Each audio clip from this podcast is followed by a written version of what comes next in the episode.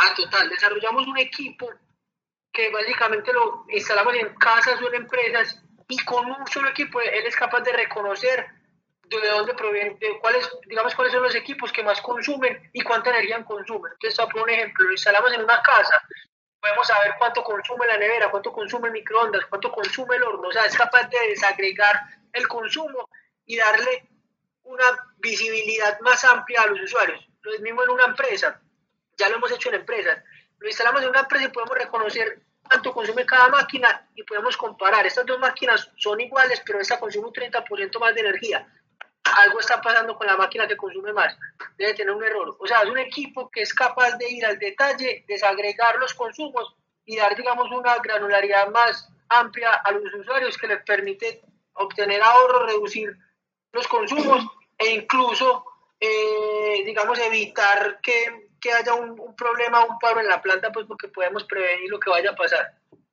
Entiendo, qué interesante.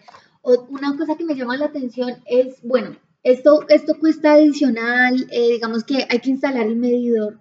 Eh, adicionalmente esto, este nuevo servicio implica que haya que instalar más eh, medidores o alguna tecnología diferente. Para los usuarios de, el, perdón, que, que, comercializamos, instalamos el agregador y está incluido en, en la tarifa de comercialización. Para los usuarios que no son comercializados por nosotros, pueden comprar, pueden comprar el equipo y pagar pues un, una cuota mensual pues eh, por hacer uso de la tecnología.